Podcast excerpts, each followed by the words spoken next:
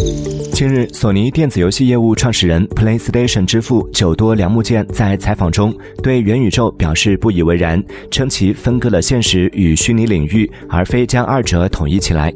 久多良木健指出，身处现实世界是非常重要的，但元宇宙关于在虚拟世界中实现准现实，我看不出这样做的意义。难道你宁愿做一个光鲜的化身，而不是真实的自己吗？这本质上与匿名的留言板网站没有什么区别。